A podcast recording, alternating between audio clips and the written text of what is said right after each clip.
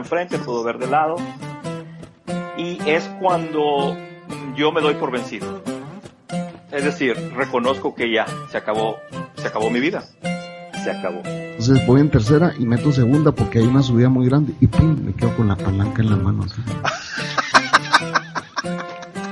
carro me- quedo con la palanca en la mano. Puta, ¿qué hacemos? Le dije así, en una subida que después se volvía a Bienvenidos al podcast Cocubano número 211. Gente, ya esta semana ustedes leyeron el título, así que esto no le va a resultar ninguna sorpresa.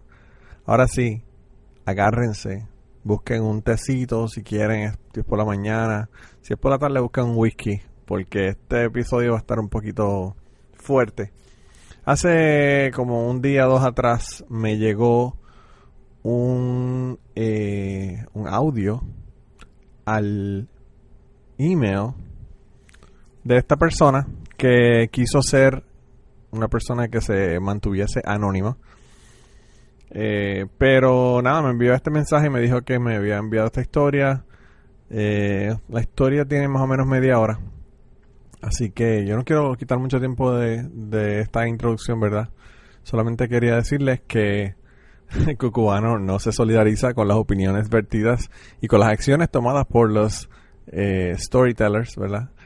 La historia es una historia bien dedicada, eh, bien complicada, difícil, con unos temas bien tabú y con unos temas bien difíciles. Por lo tanto, yo lo que decidí fue hacer es ponerle la historia para que ustedes la escuchen primero.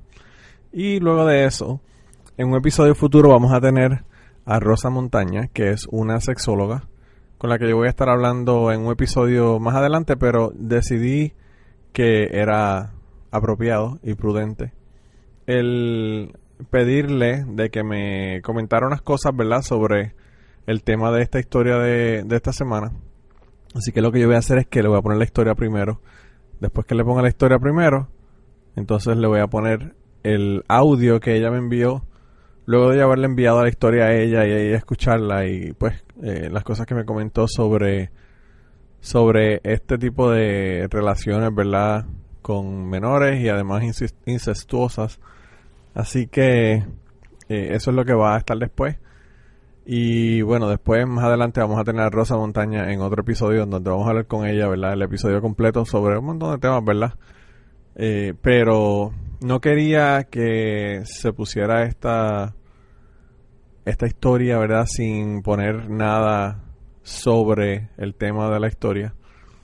Porque no quiero que haya malos entendidos, no quiero que haya malas interpretaciones. Yo siempre he dicho en el podcast que todas las historias son válidas. Yo siempre he dicho en el episodio que no hay tabú. Además de eso, de que no hay limitaciones de tema, de que no vamos a censurar a nadie.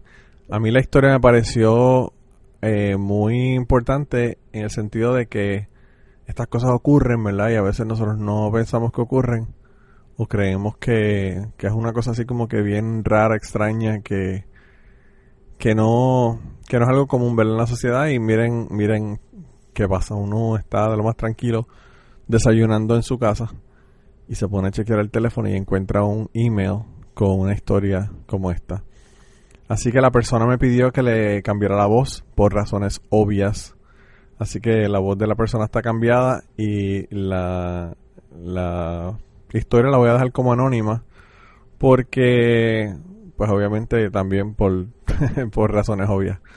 Así que yo espero que, como dijo la persona en la historia, no sé si decirle, espero que les guste, pero eh, sé que sé que se le va a quejar, la caer la quijada como se me cayó a mí cuando escuché la, la historia por primera vez. Eh, las otras cosas que le quería decir es dar las gracias de verdad por todas las interacciones que tienen conmigo a través de las redes sociales. Eh, saben que, que el podcast estamos en Twitter, en Cucubano Pod. Eh, si ustedes quieren recomendar este podcast, asegúrense de que este episodio, si lo van a recomendar, se lo recomienden a personas que están abiertas de mente, ¿verdad? Y no, y no a, su a su familiar que es súper religioso y pudoroso y, y súper eh, conservador, ¿verdad? O conservadora. Así que, eh, nada, sigan compartiendo el podcast. Yo sé que ustedes saben, se lo he dicho mil veces, que el- la recomendación personal es la forma más efectiva de uno conseguir nuevos oyentes. Así que yo espero que ustedes les recomienden el podcast a la gente y le digan, wow, mira, escucha esta cosa que, qué demencia de historia. Y, y pues también le tienen que decir que otras historias serias, ¿verdad? Como la conversación que vamos a tener con Rosa Montaña en el futuro y como la que tuvimos la semana pasada eh, con, con Esteban de, de Plan de Contingencia. Así que queremos darle, ¿verdad? Variedad de temas para que la gente nunca sepa qué es lo que va a esperar el cucubano. Pero bueno, hacía, hacía tiempo que no tenemos una historia como esta y, y me parece que esta es de, de las que los van a dejar con la boca abierta. Eh, la otra cosa es, quiero darle las gracias a la gente que me están apoyando en Patreon. Si usted está apoyando el podcast en Patreon, que lo puede hacer desde un dólar, eh, pues esta historia no la está escuchando lunes o miércoles o jueves el día que usted la está escuchando, sino que la está escuchando el jueves anterior a que esta historia saliera al público, ¿verdad? A todo el público. Así que esa es una de las ventajas de estar en Patreon, además de historias adicionales, eh, extras de los episodios y otro montón de cosas que hacemos allá. Así que si quieren apoyar el podcast es en patreon.com slash cucubano. Y nada, sin más entonces los voy a dejar con la historia. No le voy a poner anuncios ni nada después. Ya leí todos los anuncios al principio. Y no estoy seguro si al final voy a hacer un comentario o no. Luego de que ponga la historia y lo que me envió Rosa Montaña. Pero si no comento al final, de verdad que gracias a nuestro anónimo por enviar esta historia, por confiar en Cucubano, ¿verdad? Porque eh, sabemos que es una, una historia bien delicada y, de verdad que muchas gracias por confiar en nosotros como medio, ¿verdad? De, de, de, pues, eh, confesar esa historia que, que la tenía guardada de hace muchos años. Así que nada, y, y si no les hablo después, pues nada, el resto de la gente nos vemos en Patreon, a los que estamos en Patreon, y nos vemos la semana que viene. eh, que bueno, vamos a tener una historia y temas eh, que también son súper interesantes. Así que nada, eh, vamos con la historia. Buenas noches, Manolo. eh, buenas noches o buenos días a la hora que lo vayan a escuchar todos los seguidores de Cucubano. Eh, no me presento porque realmente quiero que esto quede anónimo, aunque posiblemente Manolo pues, termine sabiendo que soy, ¿verdad? Pero es una historia bastante, bastante fuerte, diría yo.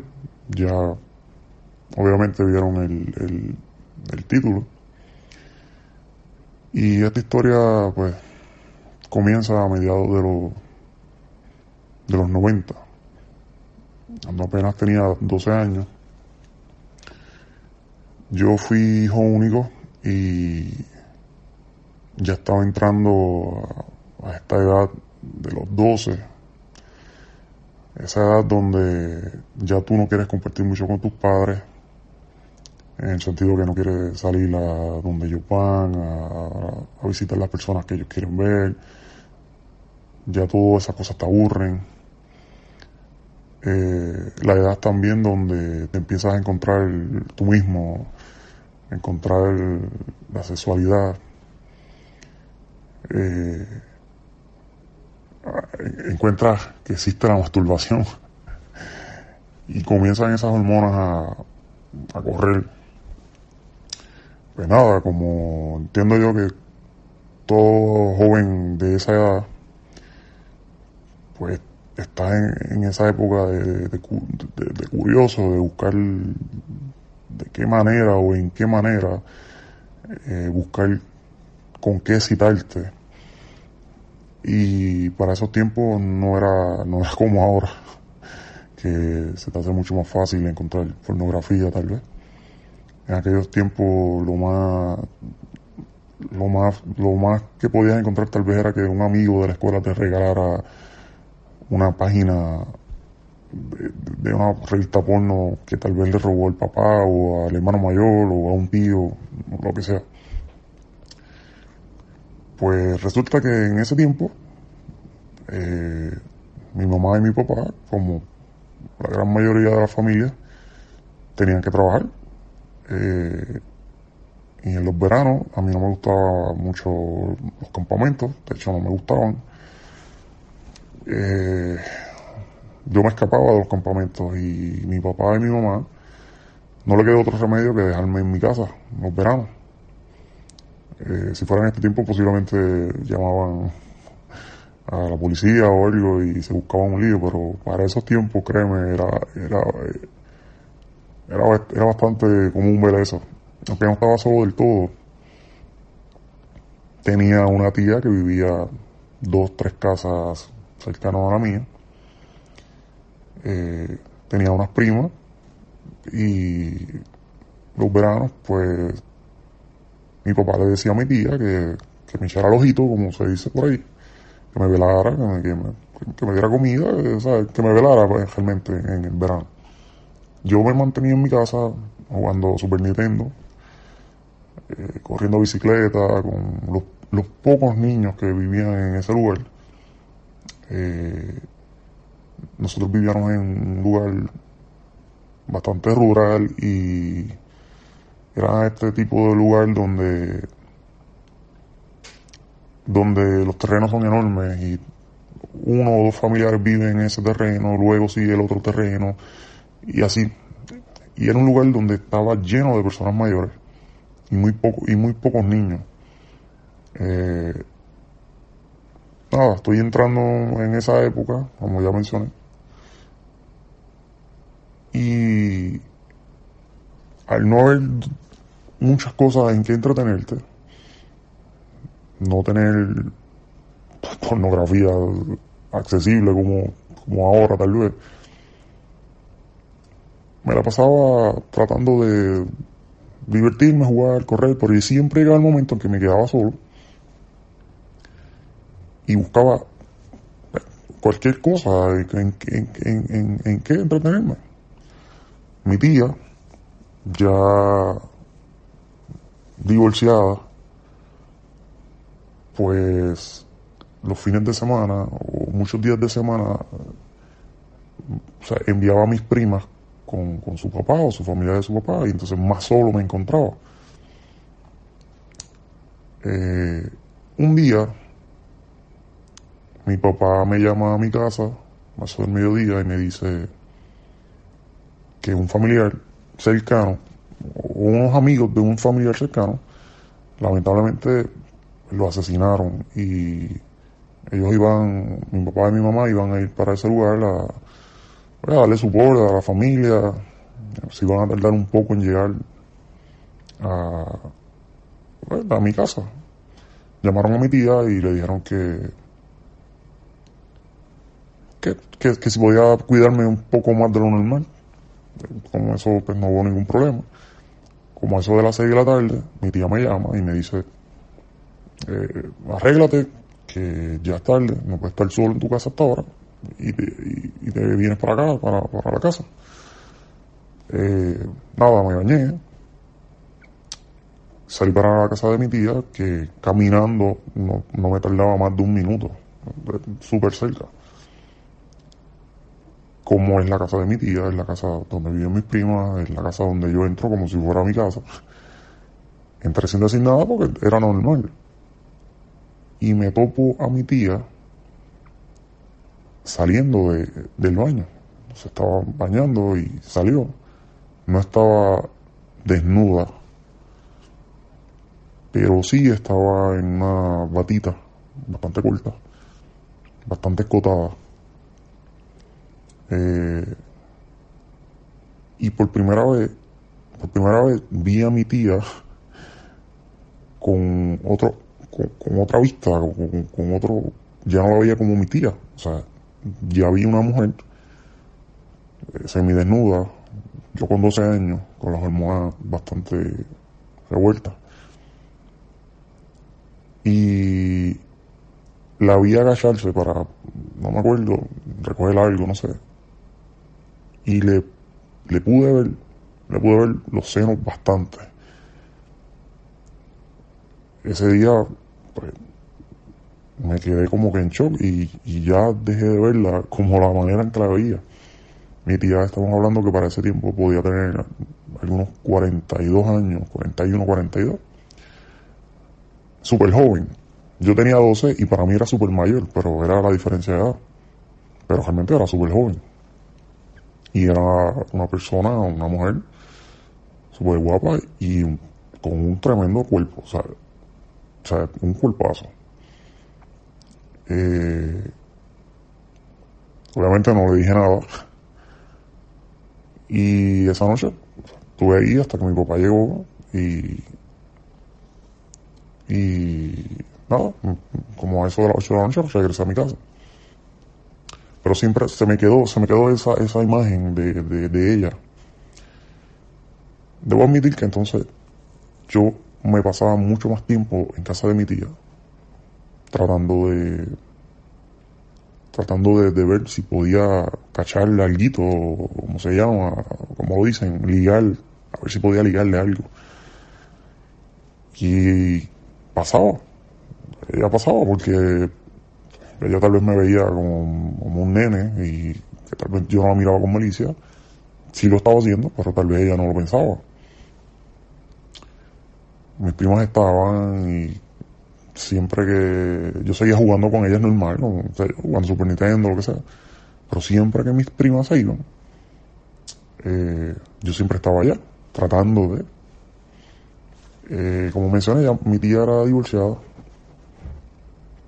pero tenía un amiguito, no era nada serio, era un amigo de estos que tal vez, no sé, algún encuentro, no sé, tú sabes, tener algún encuentro y ya, y te llamo luego.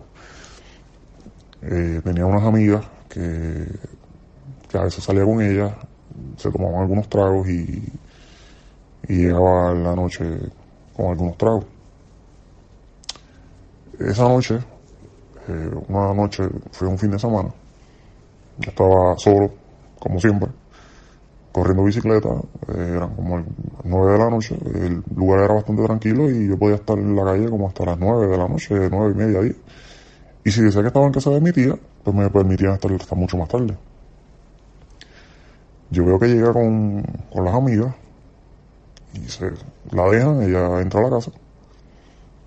Yo llego hasta la casa, este, le toqué la puerta y ella preguntó quién era, le dije que era yo y pues me dejó entrar, me dijo, ¿qué haces? Y yo, nada, estoy por ahí corriendo bicicleta y venía para acá un rato a hablar contigo o estar aquí, no, recuerdo exactamente en detalle. Y ella me dice, pues, si quieres, voy a ver televisión, voy a bañarme. Ella, esto aparte, ¿verdad? Pero siempre veía un programa que era de Chuck Norris, que era como si fuera un guardia, no me acuerdo el nombre, pero era bien fiel a ese programa. Y eso fue lo que me dijo, voy a ver el programa tal, y se metió a bañar, y salió con una bata similar a la que hacía hace unas semanas la, la vi. Yo creo que pasó una hora y esa hora completa yo estuve tratando de buscar una labia monga de, de que, no sé, de decirle algo. Y se me ocurrió esta única idea, que ahora que lo pienso fue una labia super monga, de decirle, oye, Titi, tengo una, siempre he tenido una duda, yo quisiera saber cómo son los senos de una mujer. Obviamente le dije en ese momento que, eran las tetas. Ella me mira, se comienza a reír y me lo, me lo trata de describir con las manos. Pues mira, son así, así, pero, o sea, no, no me, lo, no me iba a enseñar una, obviamente. Pero me dice, ¿pero por cuál es tu duda? Y, y yo le mencioné que yo la había visto, que se dobló y se las vi y me dio mucha curiosidad. Eh, ella se comenzó a reír, se puso eh, como, como seria. Yo me comienzo a preocupar porque dije, ahora se lo voy a decir a mi papá, se lo voy a decir a mi mamá, me van a dar, me van a dar fuerte. Porque realmente lo que hice fue, fue algo súper, no sé, súper atrevido para un niño de 12 años. Ella no me dijo nada más y siguió viendo la serie. Cuando acaba la serie, pues yo me voy a ir y me dice, fulano, no voy a decir mi nombre, promete que no le vas a decir a tu papá, ni le vas a decir a tu mamá. Y me enseñó, me enseñó un seno, pero me lo enseñó tal vez medio segundo, ni un segundo. Y solamente una, o sea, se sacó una, me la enseñó y, yo le dije obviamente que, que, que no le iba a mencionar a nadie. Eso me bastó para que ese día, esa noche, pues me castigara la vejiga, como dicen. y nada, pasaron los días, entonces yo tenía una vergüenza, porque no me atrevía a mirarla, ni me atrevía a ir a la casa luego de eso. Pero ya tuve la malicia de que ella lo hizo porque estaba a los efectos de, del alcohol, había estado tomando con su, sus amigas. Pasaron varias semanas y vi nuevamente que llegó eh, con las amigas y obviamente varios se había tomado varios tragos y comencé a hacerle preguntas a todo esto los días que, que ella salía a beber con sus amigas o tal vez a verse con un amigo los días que mis primos estaban con su papá. Comienzo a hacerle preguntas de índole sexual, pero haciéndome el bien tonto, el que no sabía, y obviamente ya yo sabía varias cosas. Eh, tal vez las sabía porque las escuchaba, pero no, no, no era que las supiera, ¿verdad? O las hubiera practicado. Eh, yo le preguntaba en forma más de duda y ella me contestaba, pero nunca me contestaba, nunca me contestaba vulgar como tal vez yo quería que me contestara. Me contestaba todo lo más, lo más, lo más educado o con, las palabras más, más adecuadas. Hasta que pasaron los días y yo seguía con esos temas hasta que un día le preguntó que, si ella con su amigo eh, hacía ciertas cosas. Eh, ella me preguntó que, que donde yo había visto eso o cómo yo sabía que esas cosas pasaban y yo le dije que había visto una película pornográfica. Ella trató de educarme sobre eso y me dijo que no todo lo que ve en una película eh, es cierto, pasa en la vida real o que de hecho no debería estar viendo películas a. Y... Bueno, pero como quiera me contestaba. Hasta que un día, pasaron varias, varias semanas, y un día yo le pregunté, bien directamente, que si ella le practicaba sexo oral a, a su amigo. Y ella se comenzó a reír y me dijo, ya yo no tengo amigos, ya nos separamos pero que sí, que esas son cosas que se hacen entre parejas y que en ese momento, pues sí, lo hacía. Y que en algún momento a mí me iba a pasar.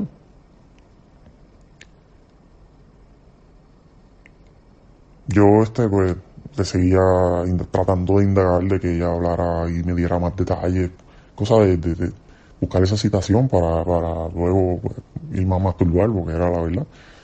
Eh, ese día, ella me preguntó que si yo me estaba excitando, que si yo iba a excitarme con, con las cosas que, que yo le preguntaba, que si yo, que si el fin era saber o era irme a excitarme para luego masturbarme. Y yo le dije, le dije la verdad y le dije que sí que yo quería que ella me contestara y que luego me imaginaba cosas. Y ella me dijo, o más bien me preguntó, que si me imaginaba cosas con ella. Y yo le dije que sí, que sí, que era con ella. que me perdonara, que no le dijera nada a papi, que no le dijera nada a mami, porque me iban a dar, que me iban a regañar, que me iban a castigar, que me iban a quitar el Super Nintendo, que en ese momento era algo de las cosas que más quería. Y ella me dijo, pues, no le digas nada a nadie y ven acá al cuarto. Eh, a mí automáticamente me dio como un taco en la garganta, como si, como una, como si tuviera reseca la garganta. Es, algo que no se puede explicar. El corazón se me quería salir. Entré al cuarto y ella me mostró los senos, pero esta vez me, mostró ambos. Y me mostró su ropa interior, eh, sus panties, ¿verdad? Ahí yo me atreví a tocarle y ella me permitió tocarle los senos. Eh, no sé si mi tía estaba abajo. Sí sé que había bebido porque venía con los amigos. No sé qué tanto. No sé si fue que vino drogada o algo. Pero me permitió que la tocara. Yo súper nervioso. Me preguntó que si estaba excitado. Eh, le dije que sí, que mucho. Y ella misma me, me tomó de la mano y me pasó las manos por los senos de una manera, no como yo la toqué, yo la toqué más como por tocarle y ella me las pasó de una manera bien distinta. Y me las puso entre entre el medio de su pierna. A mí se me iba el mundo con el nerviosismo. Y ella me comenzó a masturbar obviamente no fue mucho tiempo salvé segundo. Ya yo, ah, ya yo eh, había terminado en segundo. O sea, fue algo y se, comenzó a reír y, me dijo que era normal. Eh, al otro día fui temprano y ella me dijo que por favor no le dijera a nadie ahí entendí que ella podía estar, ahora, o ahora comprendo que en ese momento ella podía estar tal vez bajo los efectos del alcohol bastante y lo hizo sin pensar, no sé, yo sé que ella tenía más miedo que el miedo que yo tenía de, lo que había pasado. Y yo le prometí que no le iba a decir nada, nada a nadie y la, y la promesa la cumplí hasta hoy, pero que quería volverla a tocar. Y ella me dijo que no, que eso no se podía, que eso estaba muy mal. Pero entonces yo seguí insistiendo. Y cada vez que iba a la casa, seguí insistiendo. Y cada vez que iba a la casa, seguí insistiendo. Y yo entiendo de que de alguna manera yo como que comencé a chantajearla, o tal vez ella pensó que yo la estaba chantajeando, de que si no lo hacía, pues yo tal vez se lo iba a decir a alguien. No sé si, no sé si de esa manera lo vio ella o, pero yo pensándolo ahora. La cosa es que yo, yo quería que ella me masturbara. Yo no quería nada más. Hasta que obviamente lo, lo me dio, todavía recuerdo esa escena que ella comenzó a mirar por las ventanas, miró por la puerta y cerró la puerta y me volvió a dar ese ese taco en la garganta que no sé, no sé explicarlo. Entramos al cuarto y entonces ahí me hizo sexo oral. Yo quise hacerlo también, eh, pero yo quería ir al grano, yo quería tener ya, quería tener una relación sexual ya, rápido. Eh, lo hicimos. No duró nada, segundos también.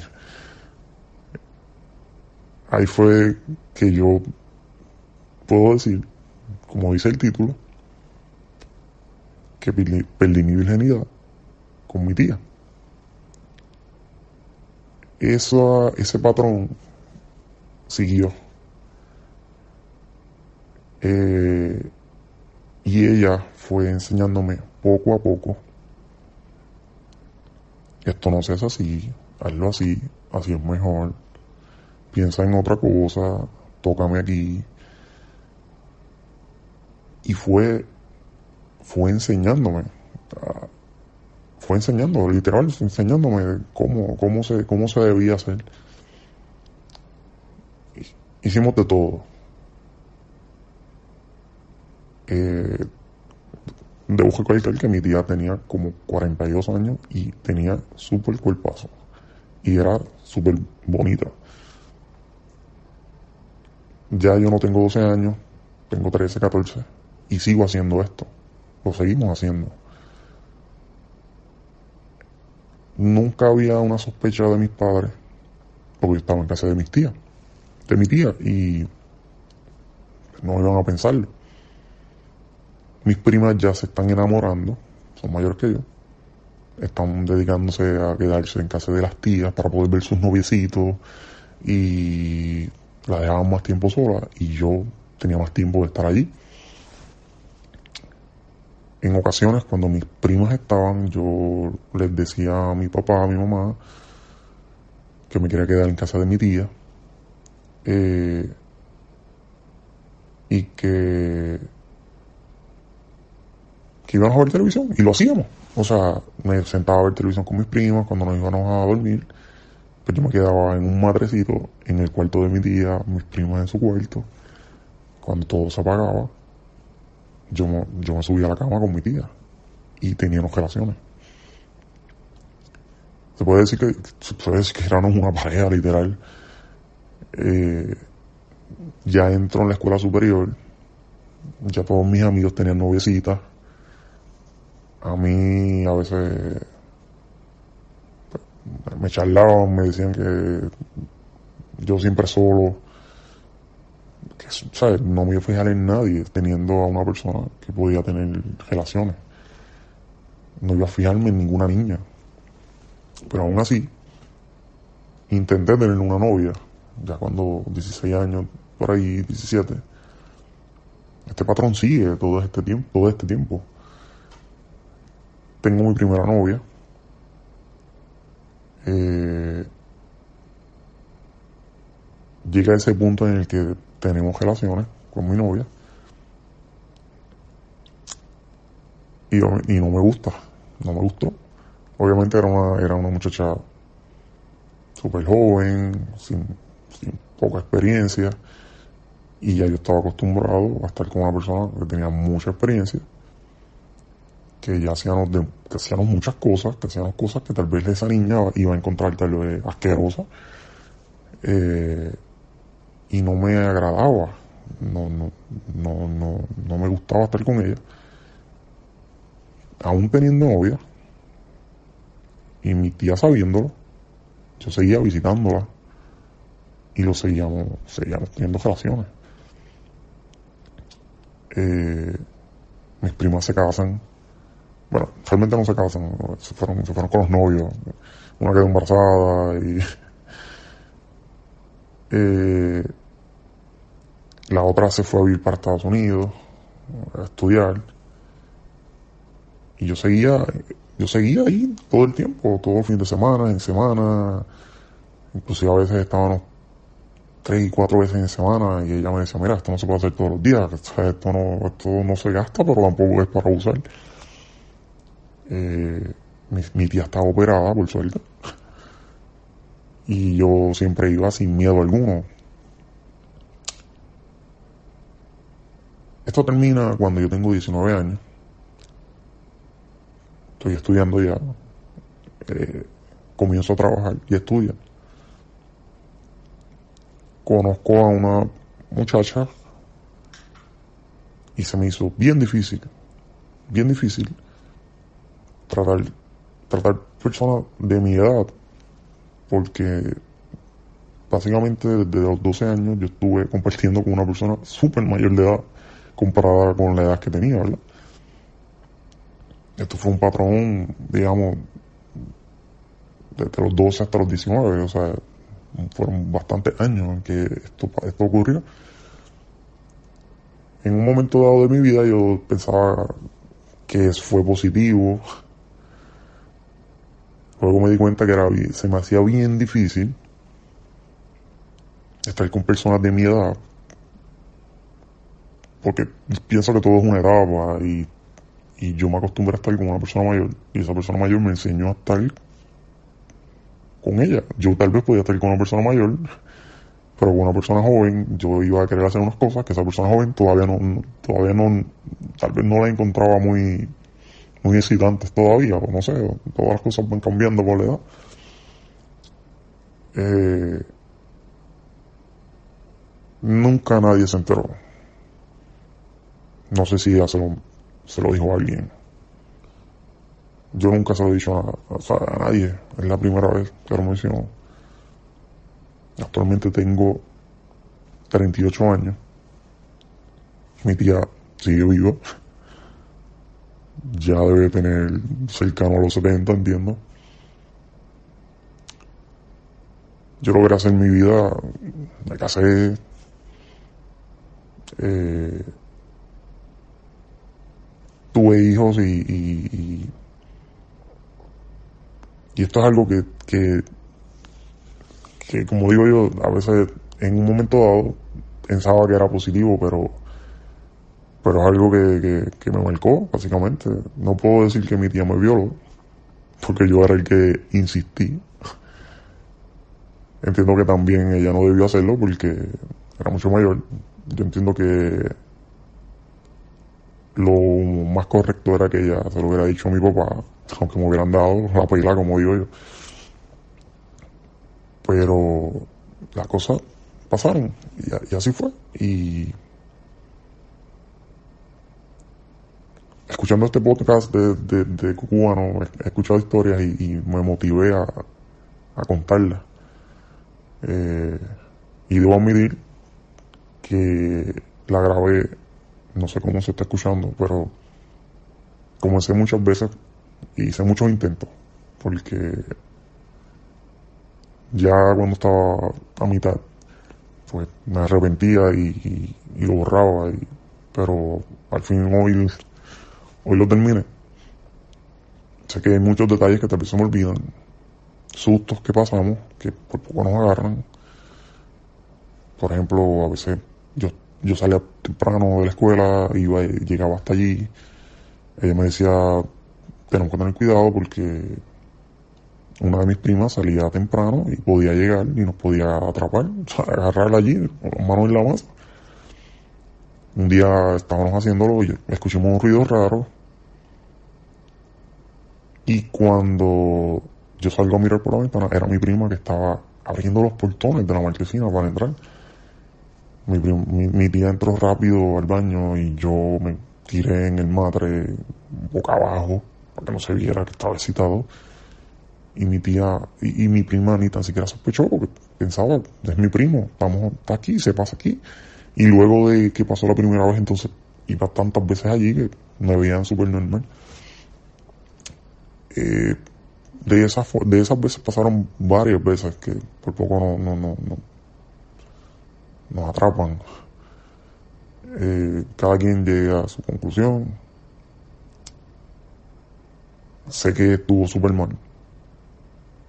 De mi parte,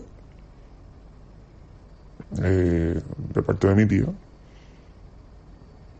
Yo no la culpo del todo porque yo le, yo le insistí, ¿verdad? Pero a mi edad, que estoy cercano a la edad que ella tenía cuando sucedió eso, si digamos viene un, no tiene que ser ni tan siquiera, ni tan siquiera una sobrina, si viniera una niña de 12 años, con mi edad que yo tengo ahora, obviamente no, o sea, no, no, no puedo verla tan siquiera, ni, ni, ni, o sea, no, no puedo ni tan siquiera imaginarme, ni imaginarme que yo podría estar con una niña de 12 años. No sé cómo mi tía lo pudo hacer. Yo lo que sé es que pues Tal vez, tal vez si alguien nos hubiera atrapado en ese tiempo, mi, tía tal vez estuviera presa. Eh, pero no pasó. Y todo quedó ahí. La verdad es que no visito a mi tía. No quiero verla. Eh, no tengo cara de verla. Eh, y pues, no, no sé. Eh, creo que con esto termino. Yo creo que me extendí bastante. No sé si, si tendrá que editarla. Pero nada, esa, esa es la historia y espero que no puedo decir que la disfruten, no sé, lo que sea. Pero nada, gracias por escuchar y gracias a Manolo. Se cuidan.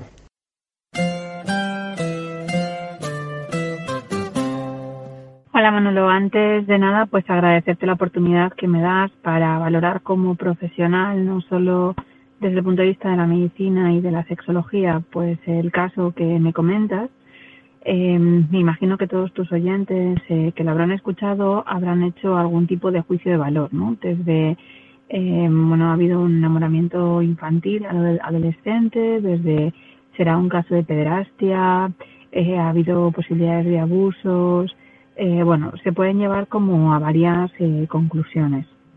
Sí te voy a dejar primero unas, unas ideas que son un poco específicas dentro del proceso de la sexualidad infantil, no de este caso en concreto, porque habría que saber más conceptos ¿no? sobre él. Luego podré dar unas pinceladas, pero sí quiero poder aclararte para ti para todos tus oyentes situaciones que son importantes. A ver, la sexualidad infantil existe, igual que existe una sexualidad en adolescente y una sexualidad adulto de per se, eh, una persona puede empezar a tener relaciones sexuales a partir de los 13 años, por lo menos eh, desde el punto de vista del Código Civil eh, aquí en la legislación española. Entonces, a partir de los 13 años se considera que una persona tiene capacidad para tener relaciones sexuales siempre y cuando no haya una diferencia de edad entre la persona que tiene relaciones sexuales y la parte contraria de al menos 6 años. Es decir, si esa persona tiene 13 años y la otra persona tiene 19 años con una diferencia de 6 años, se podría considerar un caso de pederastia y por lo tanto podría haber un proceso de denuncia. Eh, y la persona culpable que tendría su parte de penalidad sería la, persona que es adulta porque se entiende que hay una diferencia de edad suficientemente grande como para entender que los objetivos y los puntos de vista son totalmente diferentes. Eh, si en cambio la persona tiene 16 años, ese delito ya no existe. Una persona puede tener 16 años, un chico una chica, y tener relaciones con alguien de 40, 50, 60 años y ya se asume que están jugando al mismo juego. Y excepto que haya sido una obligación, que estaríamos hablando de un proceso de violación, no existiría un, un encargo de entendimiento de pederastia. Pues serían dos personas adultas que están viviendo una fantasía en el que si las dos partes son consentidas, pues sería desde un punto de vista eh, factible. Aunque haya gente que pueda pensar, bueno, yo no podría estar con una persona de 16 años si alguien tiene 60. Una cosa es lo que culturalmente nos adaptamos a poder entender dependiendo un poco de las, de las sociedades. Entonces, tenemos que plantearnos esa edad, ¿no? O sea, es 13 años y 16 años. Y entre los 13 y los 16 pues aparece un poco la idea del menor maduro, en el que pueden tener relaciones sexuales que sean voluntarias siempre y cuando no haya una diferencia de esos seis años que estaban comentando. Y quizás alguno de los que nos esté escuchando pues conozca algún caso o incluso ellos mismos cuando tenían 14, 15 años estando con una persona de 21 o 22 y todavía es más frecuente en las mujeres porque hay un grado de madurez sexual más amplio.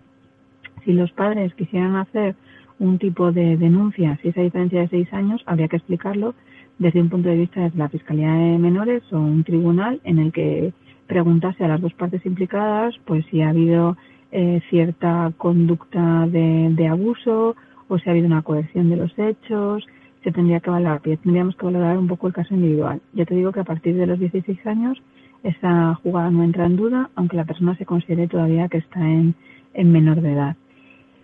Eh, eso desde un punto de vista de relaciones. A ver, los chicos aparecen en su proceso de curiosidad y cuando hablo de sexualidad infantil desde que son muy pequeñitos y de hecho bebemos bebés dentro de la tripa de la madre en el que puede existir una masturbación cuando ellas tienen placer y se han visto ecografías en 4D en el que se ve perfectamente cómo esos fetos se masturban.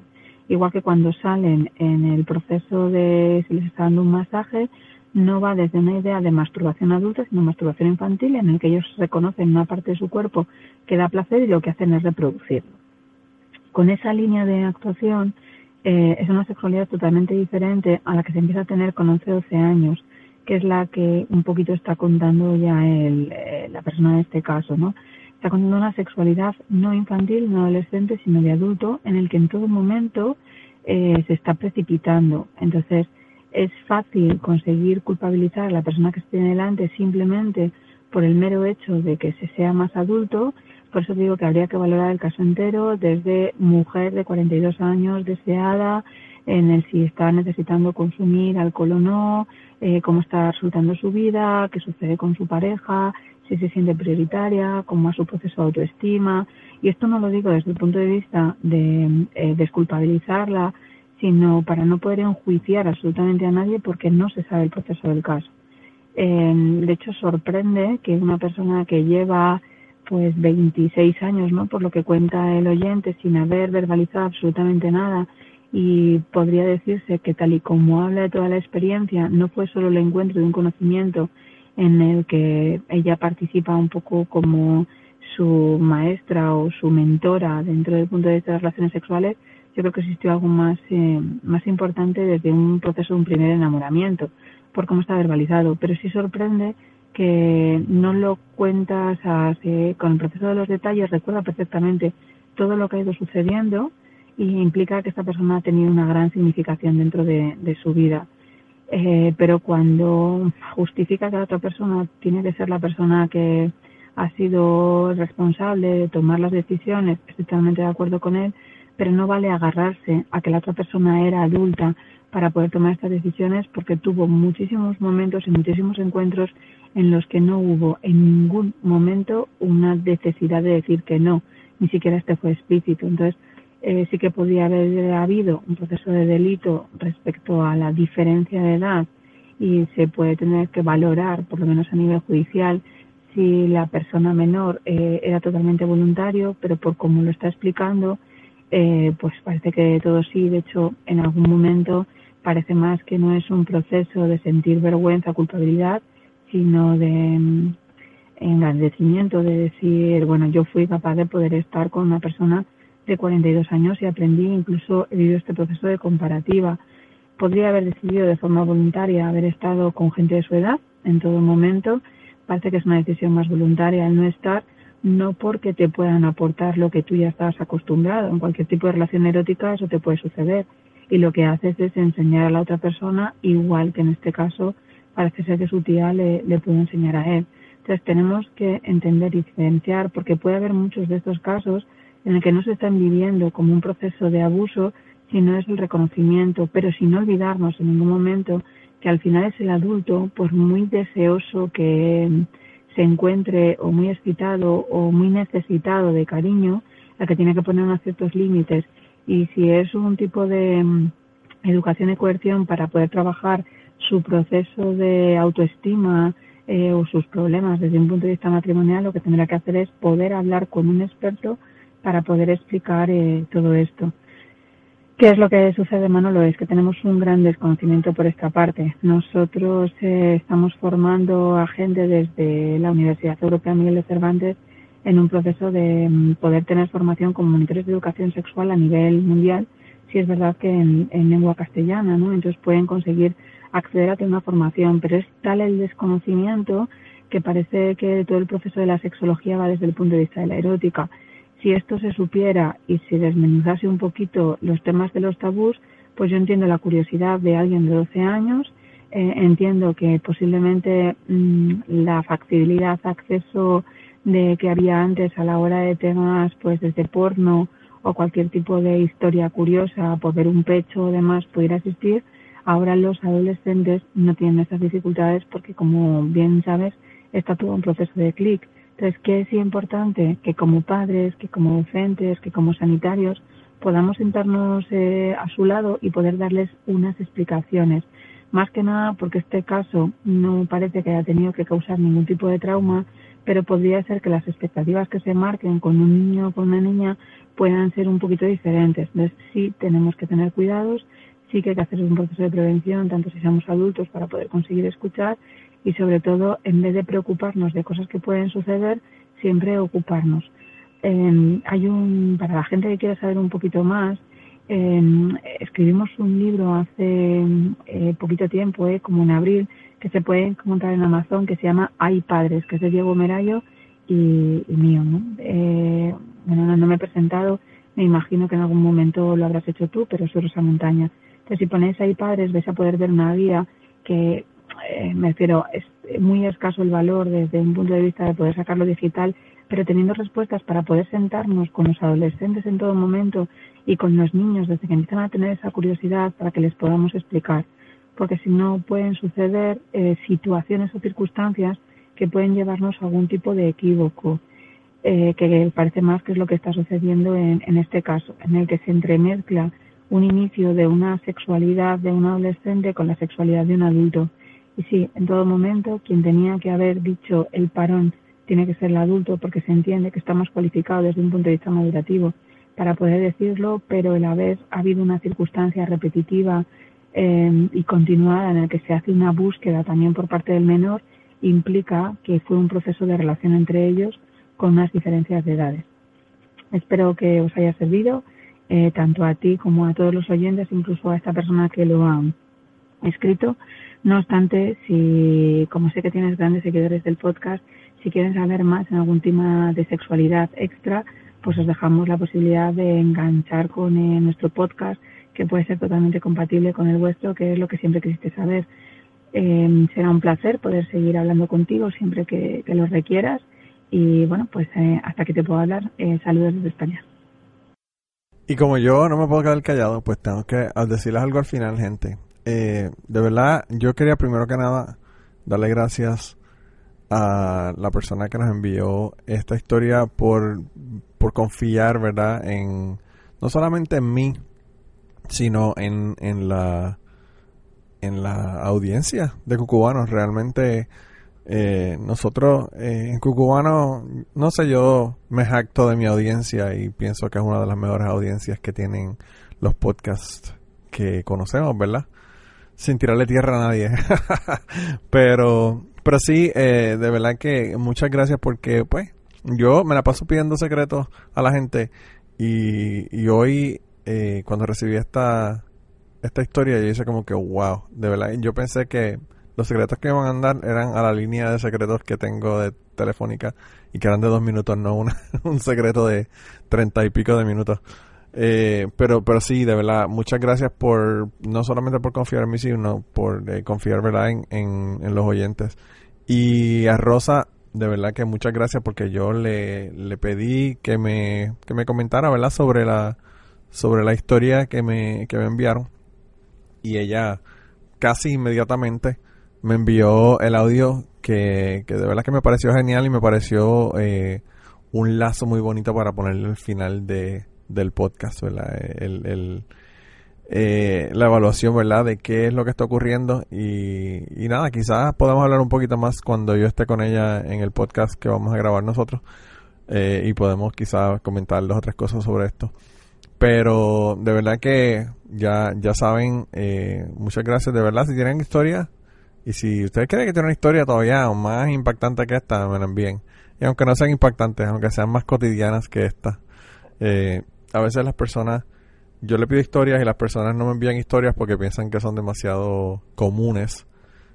Y yo entiendo que las personas puedan pensar eso porque pues tengo historias como esta, historias como el, el chico que estaba con su cuñada y pues estas historias a veces son bien impactantes, pero no son esas las únicas historias que queremos en el podcast, queremos las historias de todo el mundo, así que sigan enviando historias, sigan hablando con sus familiares, sigan grabando todo esto y me lo envían y lo ponemos. Y nada, con eso yo creo que los voy a dejar entonces esta semana. Eh, un abrazo bien grande a todos los escuchas. Eh, a Rosa por haberme enviado el audio y al, y al cuentacuentos de esta semana. Así que nada, nosotros nos vemos entonces la semana que viene. Y nada, me tiran por Twitter. Ustedes saben cómo conseguirme en Cucubano Pod. Bye. Y antes de terminar esta semana queremos darle las gracias a las personas que nos han ayudado con el podcast. Raúl Arnaiz nos hizo el logo Y a Raúl, eh, sus trabajos los consiguen en homedecomic.com. Así que dense la vuelta por allá y chequen los trabajos de, Raúl que están brutales. Y la canción del podcast la canta Maida Belén con Rafi en la guitarra y Kike Domenech en el 4. Y eh, queremos dar las gracias también a ellos por haber permitido que nosotros usáramos la canción para el podcast. Si te gusta el podcast y quieres apoyarnos en el podcast, puedes ir a la página de Patreon de nosotros, que es patreon.com slash cucubano, y ahí puedes hacer aportaciones para el podcast y además de las personas que aporten eh, ahí para el podcast, le vamos a tener material adicional que no va a estar incluido en el podcast dentro de la página de Patreon. Así que dense la vuelta por allá y chequenlo. Gracias por habernos apoyado, gracias por recomendar el podcast, gracias por contarles a su abuela, a su tía, a su mamá y a sus amistades. Gracias por darnos follow en Twitter, porque tenemos muchas personas que nos escriben todas las semanas y queremos darle las gracias a ustedes también, porque sin ustedes realmente, pues para qué vamos a grabar el podcast. Y nada, con eso los dejamos, se cuidan un montón y nos vemos prontito.